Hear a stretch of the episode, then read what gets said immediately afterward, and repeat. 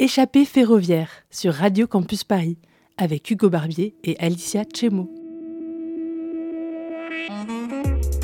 Vous écoutez Échappée ferroviaire.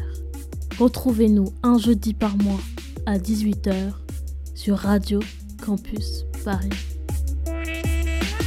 Bonjour à toutes et à tous, bienvenue dans votre nouvelle émission Échappée ferroviaire sur Radio Campus Paris. On est ensemble jusqu'à 18h30. L'émission qui part à la découverte des richesses culturelles et naturelles franciliennes accessibles par le train. Et pour cette émission, qui de mieux pour m'accompagner? Alicia, bonjour Alicia. bonjour Hugo. Et vous le savez, c'est avec notre passe Navigo que nous allons découvrir des endroits proches de chez vous, uniques et remarquables. Et euh, pour le programme, euh, qu'est-ce qu'on a aujourd'hui? Allez, aujourd'hui, on va découvrir la tour aux figures de Deux Buffets. C'est dans les Hauts-de-Seine, c'est sur l'île Saint-Germain, ici les Moulineaux. Et on va être accompagné par Anne-Laure Gourdeau, qui est chef de projet culture au département des Hauts-de-Seine et qui s'occupe de ce monument. Et pour arriver euh, à cette tour aux figures, il faut emprunter le RERC. Donc c'est ce qu'on a fait euh, jusqu'à la gare de d'ici Val-de-Seine. Et nous avons euh, pris seulement quelques minutes en fait de trajet entre la gare et la tour. Et sinon, pour notre page ferroviaire du mois, on va parler aussi d'un métier qui est peu connu, qui est le métier d'horériste. C'est ça, Hugo? C'est ça, Alicia. Tout à fait, c'est le métier d'horériste. Alors, euh, L'horériste, on, entend peu parler de ce mot et je, je pense peut-être que vous l'entendez même pour la première fois. Pas de souci, c'est normal. C'est un des métiers coulisses de, de la gestion ferroviaire, mais qui est très important, puisque s'il n'y aurait pas ce métier, évidemment, vous n'aurez pas vos trains et vous n'aurez pas vos trains aussi à l'heure, puisque sachez quand même, chers auditeurs, que par jour en France, entre 15, 15, à 20 000 trains circulent et que par an, ça fait à peu près 6 millions de trains. Nous avons donc euh, SNCF un réseau euh, ferré euh, important et aussi un nombre de trains à gérer sur ce réseau aussi important. Et quel métier va faire, métier va se charger de planifier l'ensemble de la circulation de, ces trains? Eh ben, c'est celui d'horériste. Et effectivement, comme je l'ai dit juste précédemment, euh, l'horériste en fait va avoir la charge, la conception et l'adaptation du plan de circulation de train qui va permettre de gérer l'ensemble du trafic ferroviaire national minute par minute. Tout est calé effectivement à la seconde près. Donc c'est un métier très important, sachant qu'il doit prendre en compte beaucoup d'autres paramètres qui sont notamment les travaux, les incidents, les accidents aussi pour remettre le plus rapidement possible l'ensemble du service euh, ferroviaire euh, normal et doit prendre en compte donc, tous ces paramètres, euh, l'inclinaison des voies, la disponibilité des sillons, même le poids aussi de certains trains, tout est pris en compte par ce métier et c'est lui qui va donc définir les temps de parcours, les temps d'arrêt en gare. Donc en fait, grâce à lui, c'est un peu grâce à lui que l'on a nos trains aujourd'hui. Et il faut savoir que c'est à peu près 700 ORIS qui travaillent chaque année pour le bien euh, bah, de, des, voyageurs et pour leur, euh, pour leur confort et leur voyage. Eh bien, j'ignorais complètement ce métier vraiment. Donc, euh, merci à toi de nous avoir présenté ce métier. Et donc, on vous a présenté ce métier, mais après, on a notre bon plan du mois. C'est quoi le bon plan du mois? Allez, le bon plan du mois, c'est le passe malin. Et comme le nom s'indique, comme le nom l'indique de ce passe, il est très malin. C'est une carte de réduction qui est gratuite et qui a été créée à l'initiative des départements des Yvelines et des Hauts-de-Seine. C'est tout simplement le compagnon idéal pour vos, sorties dans l'ouest francilien. Le concept est très simple, c'est donc une carte gratuite qui offre 15% de réduction minimum sur les entrées ou les billets de près de 80 sites et événements partenaires dans les deux départements. Vous pouvez faire bénéficier des réductions aussi à votre famille ou à vos amis jusqu'à 5 personnes au total très très malin ce passe. Et comment on fait pour euh, obtenir euh, ce passe en fait? Ouais, c'est très simple. Hein. Soit vous l'imprimez, soit vous le téléchargez sur votre smartphone. Il suffit de présenter votre passe à l'entrée des sites partenaires pour bénéficier de la remise. C'est tout simple, vous allez sur le site www.passemalin.fr et vous aurez toutes ces réductions. Et euh, évidemment, ce petit bon plan s'applique pour la tour aux figures. Donc, au lieu de payer 8 euros pour l'entrée, vous allez payer avec une réduction de 2 euros, donc 6 euros. Voilà, le bon plan du mois. Bah, le bon plan, toujours des bons plans, Alicia. Toujours, toujours. On a fini de vous présenter euh, notre petite introduction. On va vous laisser avec l'interview de la tour figure. C'est parti. Aujourd'hui, nous enregistrons dans, un endroit un petit peu particulier parce qu'on n'a pas pu euh, nous déplacer euh, directement à Tour Figure pour en parler, mais on va en parler tout de suite. Mais on est au siège du département des, des Hauts-de-Seine. Et qui de mieux pour interviewer sur la tour aux figures que Anne-Laure Bourgault. Vous êtes euh, chef de projet euh, culture au sein du département. Oui, alors euh, je travaille effectivement à la direction de la culture du département des Hauts-de-Seine et plus particulièrement dans le domaine, on va dire, des arts visuels, donc tout ce qui est sculpture, art contemporain. Et je suis effectivement responsable de la tour aux figures, qui est un équipement départemental qui se situe à Issy-les-Moulineaux, dans les Hauts-de-Seine. Et euh, donc, vous avez dit qu'il y a la tour et figure, donc il y a peut-être aussi d'autres choses dans les Hauts-de-Seine. De manière générale, peut-être présenter un petit peu euh, l'ensemble des, musées qu'on va pouvoir retrouver, parce que les Hauts-de-Seine, c'est quand même une diversité de cultures. Alors oui, effectivement, il y a beaucoup de choses dans les Hauts-de-Seine.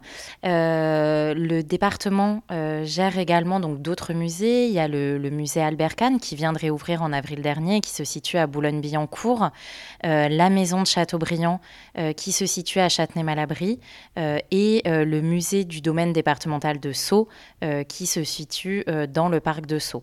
Donc on est relativement bien couvert et vous avez également un nouvel équipement qui vient d'ouvrir là au mois de septembre euh, qui s'appelle JAD, euh, les jardins d'art et du design, euh, qui travaille en fait sur l'artisanat d'art et qui se situe à Saint-Cloud. Donc on surnomme aussi, vous surnommez aussi la vallée de la culture, il y a aussi ce dispositif-là qui réunit aussi d'autres sites culturels. Alors oui, l'idée, la, la, vallée de la culture, c'est un peu la politique culturelle que porte le département. Donc il y a à la fois les équipements dont je vous ai parlé, euh, il y a également un soutien puisque sur le, sur le département, vous avez des théâtres, vous avez des cinémas, euh, vous avez des écoles de musique, vous avez beaucoup de choses qui contribuent à la culture. Et donc le département les soutient avec des subventions. Et puis euh, on travaille également à la direction de la culture sur des, des projets, des projets sur la lecture publique, des projets des festivals, avec un festival de jazz, le festival chorus au sein de la scène musicale à Boulogne-Billancourt. Donc voilà, on a beaucoup d'événements et l'idée c'est vraiment d'avoir euh, toute l'année en fait quelque chose qui est proposé euh, aux alto-séquanais, mais pas seulement effectivement largement aux franciliens. D'accord, donc un, panorama et une grande richesse euh, de diversité culturelle au sein des Hauts-de-Seine. Donc maintenant, on va plus se focaliser sur la tour aux figures. Donc, comme vous l'avez dit, elle se situe donc sur le, au niveau du parc de l'île Saint-Germain à Issy-les-Moulineaux. Alors, euh, Jean Dubuffet avait pour maxime de dire souvent l'art doit surgir là où on ne l'attend pas. Donc là, pour le coup, euh, quand on découvre euh, cette œuvre, on ne s'y attend pas du tout de trouver sur cette île, et en plus sur une île déjà, mais en plus entourée de l'urbanisation et de la, ville et de la métropole. Donc c'est vraiment une œuvre insolite, puisque quand on la regarde d'extérieur, on est très intrigué parce qu'il y a une multitude de creux, de plis, comme si on avait essayé de la modeler avec nos mains, chaque extrémité de la tour. Donc c'est 24 mètres de haut. Donc ça a été peint par euh, des, grands, des grands aplats de couleurs, faisant référence euh, notamment au, stylo bille et au mouvement de l'entourloupe euh, que Dubuffet avait créé, entre guillemets. Et quand on rentre aussi, c'est une œuvre aussi, ce qui est assez intéressant et particulier, c'est qu'on va pouvoir rentrer dedans avec le gastro-wolf, c'est ça, si je ne me trompe pas. Donc c'est on peut rentrer dans l'œuvre. Donc là, c'est vraiment très particulier, cette tour aux figures. Alors effectivement, c'est assez inédit parce que d'habitude, quand on va dans un musée, on vous dit ne touchez pas, ne vous approchez pas des tableaux. Là, c'est tout l'inverse en fait. Euh, vous avez, comme vous l'avez dit, donc une œuvre extérieure euh, en propre, hein, euh, qui effectivement qui sont euh, des, des, symboles colorés. Vous avez même des figures qui sont représentées, qu'il faut arriver à trouver. En fait, il y a un jeu pour trouver des figures, d'où son nom, la tour aux figures. Et à l'intérieur, cette deuxième œuvre, le gastrovolve, c'est du buffet qu'il a nommé lui-même comme ça. On comprend dans le début le terme gastro, qui symbolise vraiment en fait ce qui se passe à l'intérieur dans nos viscères alors c'est beaucoup plus propre, hein, je vous rassure. Euh, c'est peint euh, donc en blanc et en noir, donc on a une autre œuvre finalement, ce n'est pas la même représentation, et on, rentre à l'intérieur, c'est-à-dire qu'on marche sur une œuvre, on touche une œuvre et on vous incite aussi. Vous pouvez la visiter pieds nus, C'est-à-dire que soit on vous fournit pour des questions de sécurité des surchaussures, soit vous pouvez la visiter pieds nus pour avoir vraiment une expérience et en gros être avec l'œuvre. Vous pouvez toucher les murs. Euh, donc voilà, c'est quelque chose effectivement d'assez inédit par rapport au discours qu'on tient habituellement dans les lieux de culture. Par rapport à votre métier, comment on peut, euh, comment ça se passe la gestion d'un projet culturel? Alors euh, là, sur cet équipement, effectivement, c'est assez large parce qu'il y a beaucoup de missions. C'est vrai, quand on, quand on voit une œuvre ou quand on la rencontre, on n'imagine pas forcément tout le travail qui est fait derrière. Euh, il y a d'une part la, conservation de l'œuvre, le fait de la préserver. Euh, donc il y a un travail d'entretien, de restauration, de repeinture régulier. et il y a également tout le travail, on va dire, de médiation et d'accueil des publics. la tour, on peut la visiter euh, ça, se propose uniquement en visite guidée. Donc vous avez un médiateur qui est formé, qui va vous accompagner. Vous avez une équipe d'accueil qui va vous encadrer. Euh, et on a également euh, construit juste à côté de la tour un espace de médiation qui est accessible, lui, gratuitement et en visite libre, sans réservation, et qui est ouvert tous les week-ends. cet espace, on l'a ouvert parce que, en gros, la tour est un monument classé. On ne pouvait donc pas faire les aménagements nécessaires à l'accueil de toutes les personnes. Par exemple, des très jeunes enfants de moins de 6 ans, des personnes en fauteuil roulant. Et donc, on a souhaité construire un espace qui, sera, qui soit gratuit et accessible pour ces personnes-là, avec des visites virtuelles, voilà, avec des outils de médiation à côté. Donc, euh, des dispositifs pour vraiment accueillir tous les publics au sein de la tour aux figures. Et on avait vu que donc, la tour aux figures, ça a ouvert il n'y a pas très longtemps, comme on l'a dit euh, tout à l'heure. Euh, il y a eu une, phase de restauration. cette phase de, restauration, elle a servi à remettre en valeur la tour aux figures. Quelles ont été les principales tâches de cette restauration? Alors effectivement, euh, la tour aux figures, elle a été inaugurée en 1988 euh, et euh, elle s'était délabrée avec le temps. Donc le, département des Hauts-de-Seine, en fait, l'a rachetée à l'État en 2015 et a entamé entre 2018 et 2020, donc deux ans, une campagne de restauration qui a consisté à une repeinture complète de l'extérieur qui était extrêmement abîmée. également, il y a eu une petite modification du sommet de la tour qui avait une forme euh, concave, à qui il a fallu donner une forme convexe, tout simplement pour des questions d'infiltration d'eau. Euh, et à l'intérieur, le travail a été plus léger finalement. C'est-à-dire que dans la construction qu'a pensé Jean Dubuffet, il avait pensé son, entretien et en tous les cas le fait qu'elle puisse durer dans le temps. donc à l'intérieur, on a eu quelques travaux de repeinture et surtout, on a installé de la lumière car la tour euh, enfin, voilà, ne disposait pas d'électricité à l'intérieur, euh, et également euh, une soufflerie pour pouvoir maintenir, en fait, faire, circuler l'air, parce qu'il n'y a, pas d'ouverture, en fait. On rentre vraiment dans un espèce de boyau, et donc il fallait effectivement pouvoir améliorer l'air existant à l'intérieur. D'accord, ça a été un très grand projet de restauration. Du coup, aujourd'hui, c'est ouvert au public et on peut y aller évidemment. C'est un peu la tour aux cinq sens, parce qu'on peut toucher. Enfin, c'est vrai que. Vous aviez dit qu'on peut y aller euh, pieds nus. C'est quand même assez inédit aussi de, rentrer dans une œuvre. Euh, en tant que visiteur aussi à l'année, enfin, c'est ouvert déjà en saison, c'est ça? C'est-à-dire qu'il y a une plage euh, horaire. c'est-à-dire qu'on ne peut pas la visiter toute l'année, la tour aux figures? Alors non, on est ouvert effectivement de début mars à fin octobre en saison ça, correspond en fait un peu aussi à la fréquentation d'un parc au sein duquel on est. On s'est rendu compte qu'on avait moins de public en hiver. Et puis cette période, pour nous, elle est importante. C'est une période où bah, on s'occupe de la tour et on en prend soin en fait. On a besoin de ces temps chaque année euh, voilà, pour euh, faire des travaux, pour la nettoyer, euh, ce type de choses.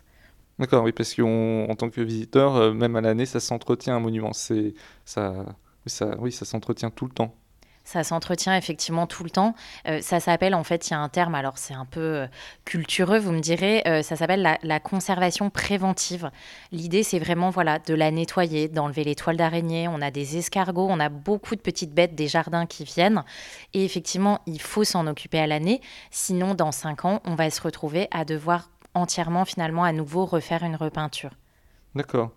Et euh, par rapport donc, à la tour aussi, euh, il y a des événements qui sont proposés aussi, euh, par exemple, je ne sais pas, notamment les journées du patrimoine, mais il y a aussi d'autres événements à l'année auxquels la tour participe. alors oui, on s'est vraiment inscrit dans les événements à la fois du ministère, du département. Donc on participe aux journées du patrimoine, au rendez-vous au jardin avec nos collègues du parc. On participe à la nuit des musées. On participe à un événement qui s'appelle le printemps de la sculpture avec tous les musées du département autour du thème de la sculpture, ce qui se prête bien pour nous. donc voilà, donc on est assez présent à l'année effectivement sur ces événements et on a de la chance, ils tombent pendant notre période d'ouverture.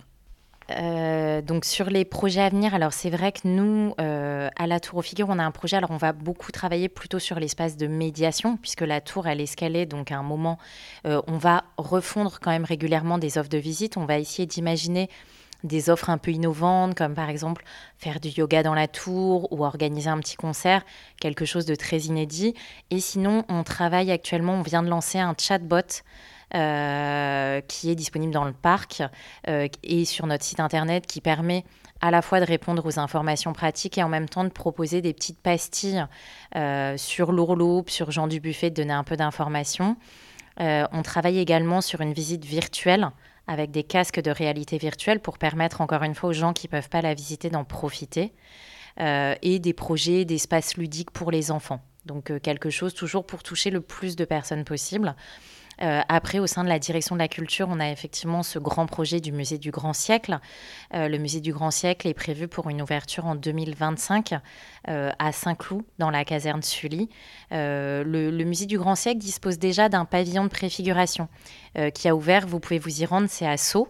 Euh, donc il y a un certain nombre, il y a une exposition sur le dessin qui va ouvrir, euh, qui fait partie en fait, la collection du Musée du Grand Siècle vient d'une donation de Pierre Rosenberg, euh, qui a été directeur du Musée du Louvre et qui a offert la collection en gros au musée du enfin, au département des Hauts-de-Seine qui a créé le Musée du Grand Siècle pour accueillir cette collection. Au sein de, votre métier, qu'est-ce qui vous passionne le plus? Alors, bah, ce que j'aime le plus que tout, et d'ailleurs je serai présente ce week-end pour les gens du patrimoine, c'est voir le public. En fait, on travaille euh, dans une administration pour des publics. Euh, c'est vrai que c'est voir le public rencontrer l'œuvre, euh, poser des questions, avoir envie de découvrir. Enfin, c'est pour ça que je fais ce métier. Donc un métier passion, donc euh, autour Complètement. de... ça, c'est chouette. Aussi, on aime bien, euh, en tant qu'étudiant, de savoir un petit peu le, parcours de, des personnes qu'on interviewe. Vous, euh, pour arriver donc, à la direction de la culture dans, au département des Hauts-de-Seine, est-ce que vous avez fait une formation spécifique? Alors j'ai fait une licence en droit et en histoire de l'art et ensuite j'ai poursuivi dans un master de gestion du patrimoine et des politiques culturelles en Bretagne. Et donc effectivement, ensuite, je suis, euh, j'ai rejoint le département d'abord sur le musée Albert Kahn euh, et ensuite effectivement sur, euh, sur cette mission autour des arts visuels. Est-ce que vous avez un coup de cœur particulier dans la tour aux figures? Est-ce que vous avez une figure qui vous a vraiment frappé ou est-ce que vous avez un moment dans, quand, quand vous faites l'ascension Qu'est-ce qui, qui vous a frappé le plus quand vous avez vu par exemple la première fois la tour aux figures? Alors, ce que j'ai beaucoup aimé, effectivement, donc l'intérieur, je le trouve quand même, on rentre dans une grotte, mais une grotte qui monte. On a l'habitude de descendre sur Terre, là, on monte. Euh, et euh, tout en haut, en fait, on arrive alors, dans une salle qui est plutôt large par rapport au reste de l'édifice. Euh, et effectivement, c'est assez étrange, c'est-à-dire d'arriver tout en haut et d'avoir tout d'un coup cet effet d'espace après de passer dans un boyau. Je trouve ça assez impressionnant ça donne vraiment envie d'y aller. On encourage tous nos auditeurs.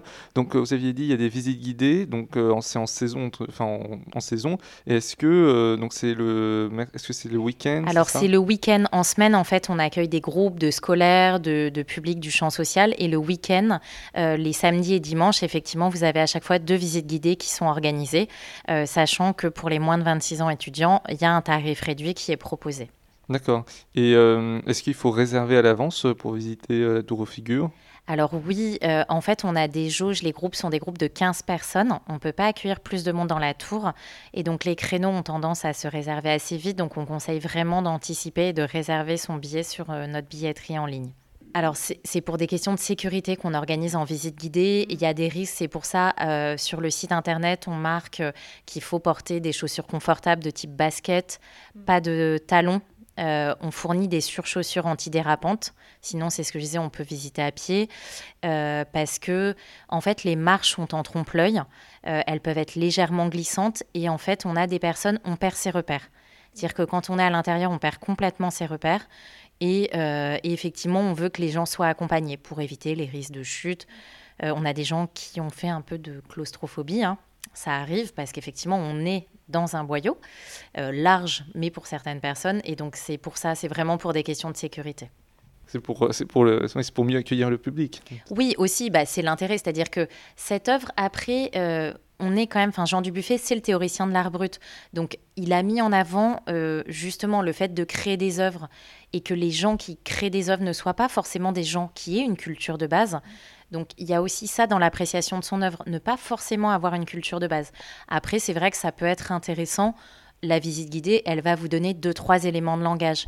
Mais euh, finalement, on va vous en donner un peu au début pour avoir les dates, pour avoir effectivement les explications sur le mouvement de l'ourloupe. Et après, on va vous accompagner dans votre découverte de la tour, mais on va quand même vous laisser, vous, appréhender cette œuvre. Donc on ne va pas vous noyer sous des commentaires. Effectivement, on va vous donner des pistes de lecture. Et euh, peut-être je vais revenir juste sur le, mouvement de l'art brut pour euh, expliquer un petit peu à nos auditeurs ce mouvement En quoi ça consiste euh, donc ça a été théorisé par euh, Jean Dubuffet. Euh, en fait, Jean Dubuffet, donc lui a eu une formation euh, aux beaux-arts relativement classique. Euh, puis, en fait, il a euh, rejoint les affaires familiales, il a été négociant en vin, en gros jusqu'à 40 ans. Il est rentré, finalement, il est devenu artiste à partir de l'âge de 40 ans. Et à ce moment-là, il s'est intéressé, venant d'un milieu assez traditionnel, justement à autre chose. Donc, il s'est interrogé sur l'art des enfants, l'art des fous également. L'idée était vraiment de dire que toute personne était apte à créer de la culture euh, à la fois dans le, dans le dessin, dans l'utilisation aussi, ça a révolutionné l'utilisation des matériaux. Euh, il a fait toute une série, parce qu'il a beaucoup travaillé en série, euh, autour de la matière, avec du goudron, des ailes de papillon. donc révolutionner, utiliser aussi les matières modernes. dans le mouvement de l'ourloupe dont fait partie la tour aux figures, c'est de la résine époxy qui sert à peindre les bateaux qui est résistant, c'est du béton, donc, c'est des, hum, des matières qu'on n'attend pas forcément sur les œuvres d'art. D'accord. Et euh, par rapport aussi, il faut préciser peut-être à nos auditeurs donc, euh, que la, tour, elle a été inaugurée après le décès de, de Buffet. Donc, il n'a pas pu voir euh, malheureusement le résultat. Effectivement, en fait, l'État français passe la commande de la tour aux figures en 1983 à Jean Dubuffet. La, la, commande d'une œuvre monumentale. Jean Dubuffet choisit la tour aux figures. Il y a un temps effectivement euh, qui est prévu. La maquette était déjà existante, mais il faut chercher le lieu à ce moment-là. Et en fait, comme pour toute structure d'art contemporain, il y a une proposition à la Porte-Maillot, à la Place d'Italie, sauf qu'il y a eu un refus des riverains. Et en fait, c'est le maire d'ici les Moulineaux qui propose à Jean Dubuffet de venir voir le parc de l'île Saint-Germain. Et en fait, Jean Dubuffet le visite, voit la petite butte sur laquelle la tour est construite et propose cet emplacement qui est validé. Ensuite, les travaux ont lieu entre 86 et 88 et effectivement, Jean Dubuffet est décédé en 85. Donc, il a piloté le projet jusqu'au bout, mais effectivement, il n'a pas pu voir son inauguration. Après, le, travail qui a été fait de, construction vraiment avec à la fois des architectes, euh, puisque c'est quand même un bâtiment, même si c'est une œuvre, ce sont des équipes qui ont travaillé avec Jean Dubuffet. Antoine Butor, Richard Deutt pour les peintures, toutes ces personnalités en fait faisaient partie de l'atelier de Jean Dubuffet et ont travaillé avec lui. Donc c'est vraiment, même s'il ne l'a pas vue, elle a été construite à l'endroit qu'il souhaitait et selon ses souhaits. Pour euh, la tour aux figures, est-ce que si on vous demande de, la résumer, c'est difficile comme exercice, je sais, mais en trois mots, qu'est-ce qui vous vient? Euh, Monumental, contemporain et inédit. Ça, résume bien. Oui, ça résume bien. Alors, euh, pour la fin de, toujours à la fin de l'interview, on laisse carte blanche en fait euh, à, notre personne qu'on interviewe. Donc, est-ce que vous avez un mot particulier à, donner, à dire à nos auditeurs? Bah, j'ai envie de, de, dire euh, venez, venez nous voir, venez nous rencontrer. effectivement, nous, on est toujours ravis d'accueillir des personnes dans la tour. Et puis, faites-nous des, des, retours aussi sur ce que vous en pensez, parce que c'est grâce au public qu'on avance sur nos projets. Parfait. Merci beaucoup pour cette interview. Merci à vous. Échappée ferroviaire revient dans un instant sur le 93.9. Rien ne dure, neuf mois puis rien n'est sûr. Acné, premier baiser, Combien de temps d'amour à partager? Rien ne dure. Des passions, des secrets. Ne reste que des regrets.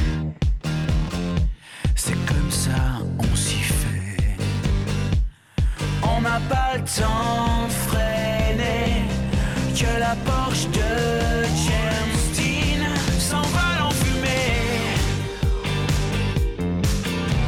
À toute allure, beauté, gloire, apogée. Dans cette course effrénée, et ce peu qu'il reste à partager.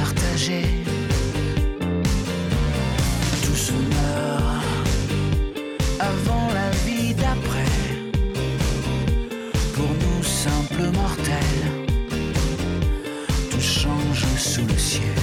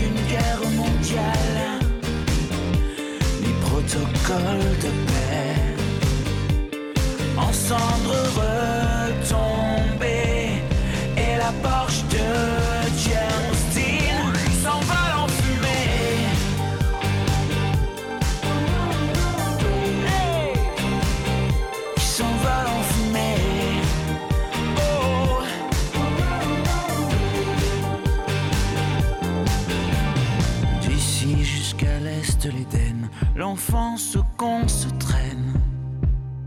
Freddy, Johnny, Cobain. Même si ça te fait de la peine. En attendant que la lumière s'éteigne, idole, musée, musée. Les bolides en acier.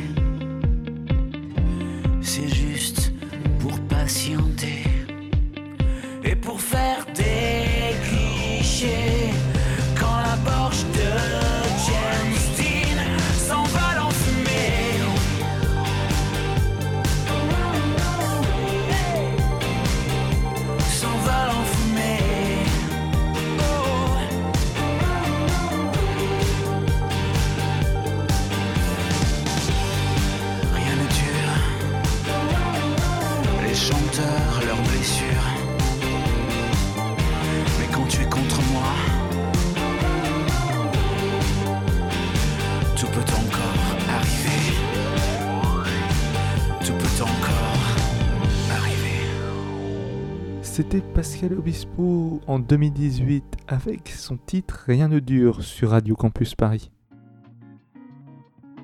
L'agenda du mois sélectionné aux petits oignons. Comme nous le dit c'est bien notre voix off, c'est le moment de vous partager nos coups de cœur du mois. Et ce mois-ci, on a trois coups de cœur, mais on a surtout un coup de cœur. C'est vrai qu'on privilégie parce que c'est notre, euh, c'est vraiment la chose à faire du mois. C'est prenez votre agenda, sortez votre agenda, prenez votre stylo et notez l'exposition. Venise révélée, l'exposition immersive jusqu'au 19 février 2023. C'est au Grand Palais Immersif. Et on l'a faite ensemble avec Alicia.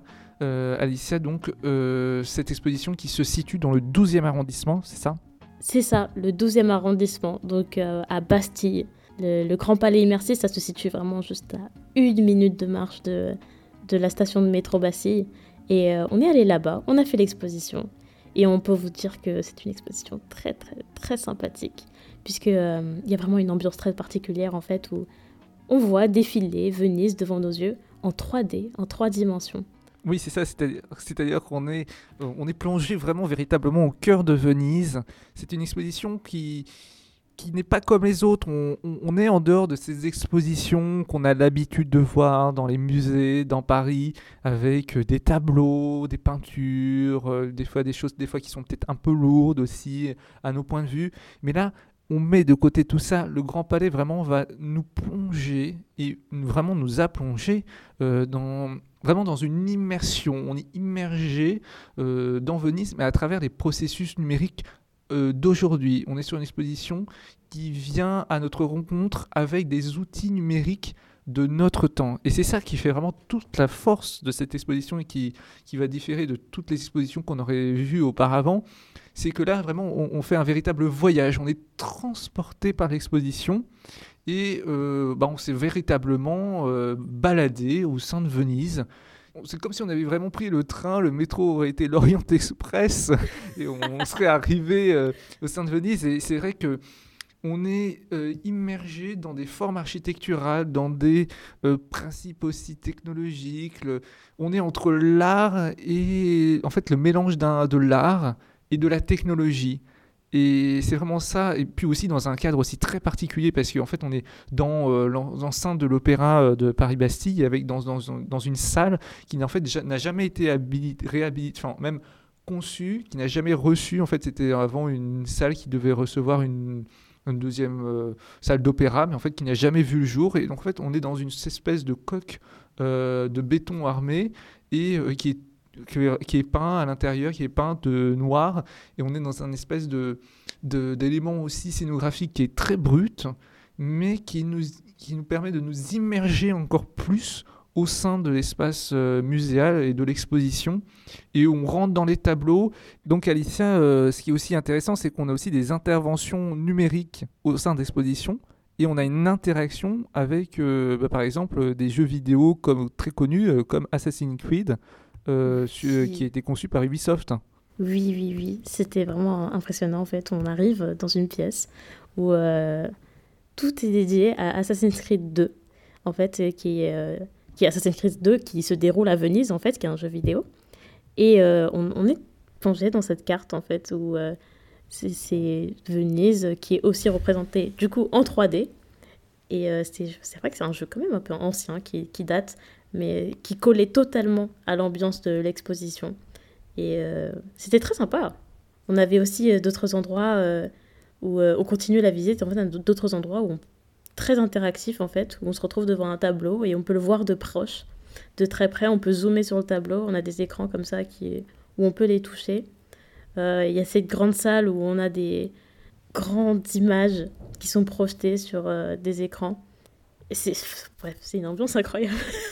oui, c'est vrai, Alicia. C'est ce qui était aussi impressionnant, c'est qu'on donc on a déjà, on, a vraiment, on s'est immergé dans Venise et on a on a fait un parcours. On a passé des lagunes, on a vu le Grand Canal, on a vu la place Saint-Marc. Donc déjà, euh, et puis donc on a fait aussi des, petits jeux aussi pour retrouver où était euh, une sculpture euh, du, lion, qui est la sculpture évidemment, parce que vous venez et essayez de trouver en premier où est située la sculpture. Je peux vous dire que nous, bah, on l'a trouvé en dernier. Donc euh, faites mieux que nous. Parce qu'on n'était pas très fort sur ça. Mais je pense que vous, vous avez tout ce qu'il faut pour euh, gagner euh, du premier coup. Mais ce qui est vrai, c'est que j'ai envie de dire, ce qui est vraiment le, moment fort, le moment le plus important dans l'exposition, ne ratez pas surtout, c'est la dernière salle. Asseyez-vous dans votre petit, le petit pouf très confortable, ou sinon des bancs et euh, immergez-vous euh, à travers ces différents tableaux et euh, passez les monuments. Et en plus, ce qui est vraiment très intéressant et très impressionnant, c'est qu'on va rentrer dans les monuments, on va franchir les limites comme si nous étions en fait quelque sorte des fantômes et qu'on pouvions franchir les murs. Là, on peut franchir des choses, des murs, des bâtiments et s'immerger comme jamais on n'aurait pu le faire en réalité. Donc, Foncez voir cette exposition, allez-y, c'est Venise révélée, exposition immersive du Grand Palais immersif, c'est jusqu'au 19 février 2023 et c'est donc accessible par la ligne 1. Mais Alicia, il y a cette exposition que nous, que nous avons fait et que nous vous partageons, mais il y a aussi deux autres choses et on va commencer par une exposition que tu as faite Oui. dernièrement. Assez de l'éloge de Venise révélée. Il y a aussi euh, le Louvre. Il faut qu'on parle de l'exposition du Louvre, en fait, qui est euh, Les choses. Les choses, c'est euh, l'histoire de la nature morte, en fait, moi, en fait, moi, je pensais que la nature morte, c'était seulement une période ou un, style de tableau. Et en fait, non, on a des sculptures, on a des... on a des sculptures très impressionnantes. je suis en train de me remémorer tout ce que j'ai vu. Mais euh, où on traverse euh, tous les différents types de nature morte qu'on peut trouver. Allez, je vous, je vous en dis une. J'ai vu un oiseau qui était euh, sculpté dans du marbre. Euh, C'était très impressionnant en fait. C'est un oiseau mort qu'on voit sculpté dans du marbre. Voilà, petit... petit J'espère que vous allez la retrouver si vous y allez. Et toi, Hugo Moi j'ai fini de parler de, de mon exposition. Toi, Hugo, est-ce que tu as une autre exposition à nous parler? Oui, c'est une exposition et j'ai envie de dire que c'est en même temps une performance à la fois, c'est une intervention artistique. Ça se passe euh, au sein de la conciergerie à Paris, c'est jusqu'au 8 janvier 2023, ça s'appelle Outre-Monde, The Sleeping Chapter. Excusez-moi de mon anglais. Et c'est produit par un artiste qui s'appelle Théo Mercier, qui est intervenu, qui est en train d'intervenir à l'heure où on se parle, euh, prochainement, donc avec une autre intervention à partir du 3 décembre. Euh, c'est véritablement un monde de, de rêve, euh, un monde de rêve, un abri de rêve où des œuvres éphémères qui sont faites en sable euh, sont euh, disposées tout au long euh, de la grande salle des gendarmes qui est donc au sein de la conciergerie. C'est la première salle quand en fait on, arrive dans le monument et c'est ça pour objectif vraiment de transformer votre expérience. C'est des fragments d'architecture en ruine qui écrasent comme l'oreiller d'un lit d'enfant qui propose de voyager dans le temps et dans la nuit. Faites vos rêves, allez à cette exposition. Voilà, partagez votre émotion. Allez-y à plusieurs, allez-y aussi peut-être tout seul, mais rentrez dans ce monde sonore avec cette installation sonore aussi et lumineuse qui va compléter et euh, vous aurez euh, plein, donc plein de sculptures en salle qui est aussi impressionnant parce qu'on a l'impression que des fois on ne sait pas si c'est vraiment la réalité, est-ce que c'est vraiment une colonne, est-ce que c'est une sculpture? Je vous invite à découvrir davantage et à comprendre encore plus cette démarche artistique, euh, bah, tout en évidemment en allant voir cette exposition à la conciergerie. C'est jusqu'au 8 janvier prochain. Et surtout, ne ratez pas euh, l'installation, enfin, la performance artistique qui aura lieu euh, du 3 au 11 décembre. Ça sera encore plus incroyable. Et c'est dans le cadre aussi du festival d'automne à Paris. Et voilà, on vous avait présenté nos trois petites expositions. C'était notre agenda, donc on vous rappelle. Il y a euh, Venise révélée jusqu'au 19 février, Les choses jusqu'au 23, f- 23 janvier et notre dernière. Avec Outre-Monde, The Sleeping Chapter, c'est à la conciergerie, situe jusqu'au 8 janvier 2023. C'était notre agenda. C'est la fin de notre émission. C'est la fin. Mais on espère que, chers auditeurs, ça vous aura plu. Euh, Hugo, on se retrouve sur les réseaux sociaux. Oui, sur Instagram, échappé-ferroviaire et sur Twitter, échappé train, on poste régulièrement du contenu. Alors allez-y, vous pourrez voir nos têtes et surtout le visuel qui va avec toutes nos émissions. Là où on va aller, par exemple, la tour aux figures, vous pourrez voir des images incroyables de cette tour sur nos comptes Instagram et Twitter. Donc allez-y. Et euh, Alicia, on va se donner rendez-vous le 15 décembre prochain pour une émission très spéciale. Et oui, le 15 décembre, décembre, le mois de Noël. Donc euh, ce sera notre petit cadeau de Noël. On, verra- on vous fait la surprise de, de ce qui va se passer. Surprise, surprise. J'ai hâte en tout cas. Euh, bah, on, va se, on va se souhaiter une très belle fin de soirée sur le 93.9 dans quelques minutes. Évidemment la matinale de 19h. Et surtout, surtout, n'oubliez pas, le, Le train, train, c'est sympa.